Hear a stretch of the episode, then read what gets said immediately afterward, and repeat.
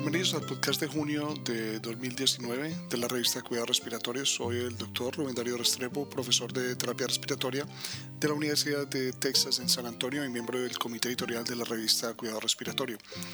Este podcast, como siempre, llega a ustedes gracias a la colaboración de Gustavo Holguín, jefe de kinesiología del Hospital Pediátrico Juan P. Garrahan en Buenos Aires, Argentina, terapeuta respiratorio certificado y fellow internacional de la Asociación Americana de cuidado respiratorio.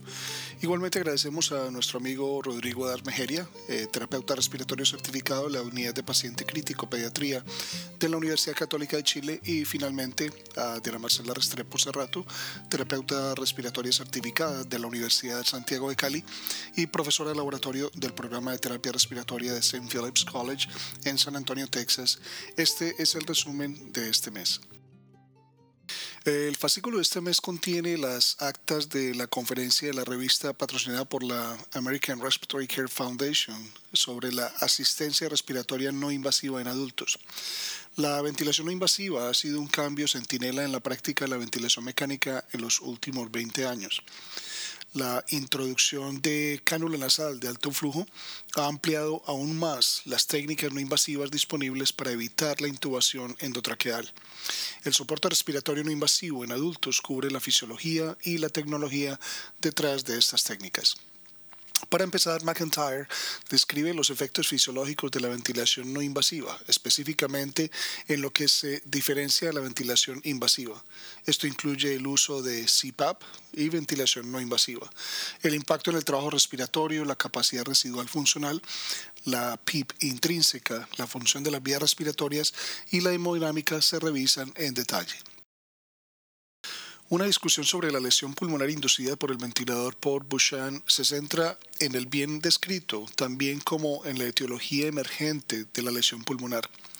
Este artículo revisa la contribución de la ventilación no invasiva y la cánula nasal de alto flujo en la prevención de la lesión pulmonar inducida por el ventilador o BILI y las comparaciones con la ventilación invasiva.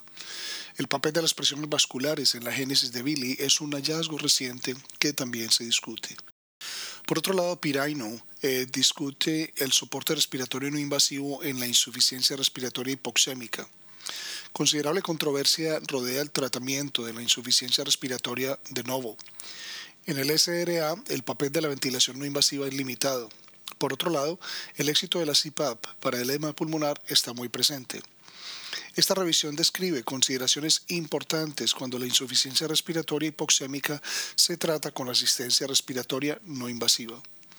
Es importante destacar que el uso de la ventilación no invasiva es en una hipoxemia grave que se asocia con una mayor mortalidad en comparación con la ventilación invasiva.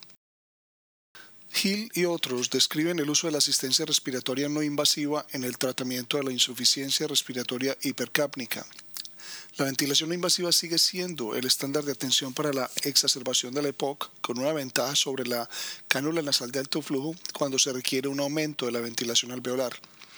La cánula nasal de alto flujo puede ser útil en la hipercapnia leve con una ventaja con respecto a la comodidad. El uso controvertido del soporte respiratorio no invasivo en la post-extubación es descrito por Cashmark. Este artículo contrasta los roles de CPAP, ventilación no invasiva, y cánula nasal de alto flujo para suavizar la transición a la respiración espontánea y como tratamiento de rescate para evitar la reintubación. En todos los casos, el hecho de no reconocer la necesidad de reintubación conlleva consecuencias importantes. Bendit revisa el uso de soporte respiratorio no invasivo en sujetos con enfermedad neuromuscular.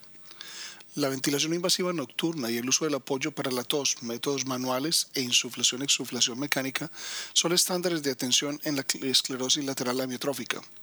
También se revisa la importancia de la evaluación de la deglución y el tratamiento en la enfermedad vulvar. Por otro lado, Strickland describe la experiencia del paciente durante la asistencia respiratoria no invasiva, incluidos los efectos de la sincronía paciente-ventilador y el confort en una aplicación exitosa. La importancia del ajuste de la máscara, la elección de la interfaz y el manejo de la fuga son factores que el equipo clínico debe abordar. Davis detalla el papel de la asistencia respiratoria no invasiva al final de la vida. Esta revisión incluye el paradigma de no intubar y no resucitar sobre el uso de soporte respiratorio no invasivo para mejorar el confort en pacientes con enfermedad terminal. La ventilación no invasiva es proporcionada por ambas unidades de cuidado intensivo y los llamados dispositivos de dos niveles. Scott discute la función de cada dispositivo, incluidas las ventajas y desventajas de los diferentes equipos.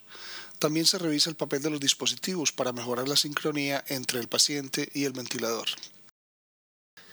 La CPAP se ha utilizado en adultos durante casi tres, años, tres cuartos de siglo y el uso de la CPAP nasal en bebés revolucionó los cuidados intensivos neonatales en los años 70. Volsco describe la gran cantidad de dispositivos que van desde los simples a los complejos utilizados para administrar CPAP tanto en bebés como en adultos. Finalmente, Nishimura describe el equipo requerido para entregar cánula nasal de alto flujo. Esta revisión incluye la importancia del calor y la humidificación en el confort del paciente, el impacto del flujo en los volúmenes pulmonares y la eliminación del dióxido de carbono. Su artículo también analiza los problemas relacionados con los niveles de ruido asociados con los dispositivos de cánula nasal de alto flujo y los problemas de control de infecciones. Los esperamos el próximo mes. Para recibir el contenido tanto de esta edición de la revista como de las pasadas, visite nuestra página web www.rsjournal.com y allí podrá suscribirse para recibir los podcasts de las próximas ediciones.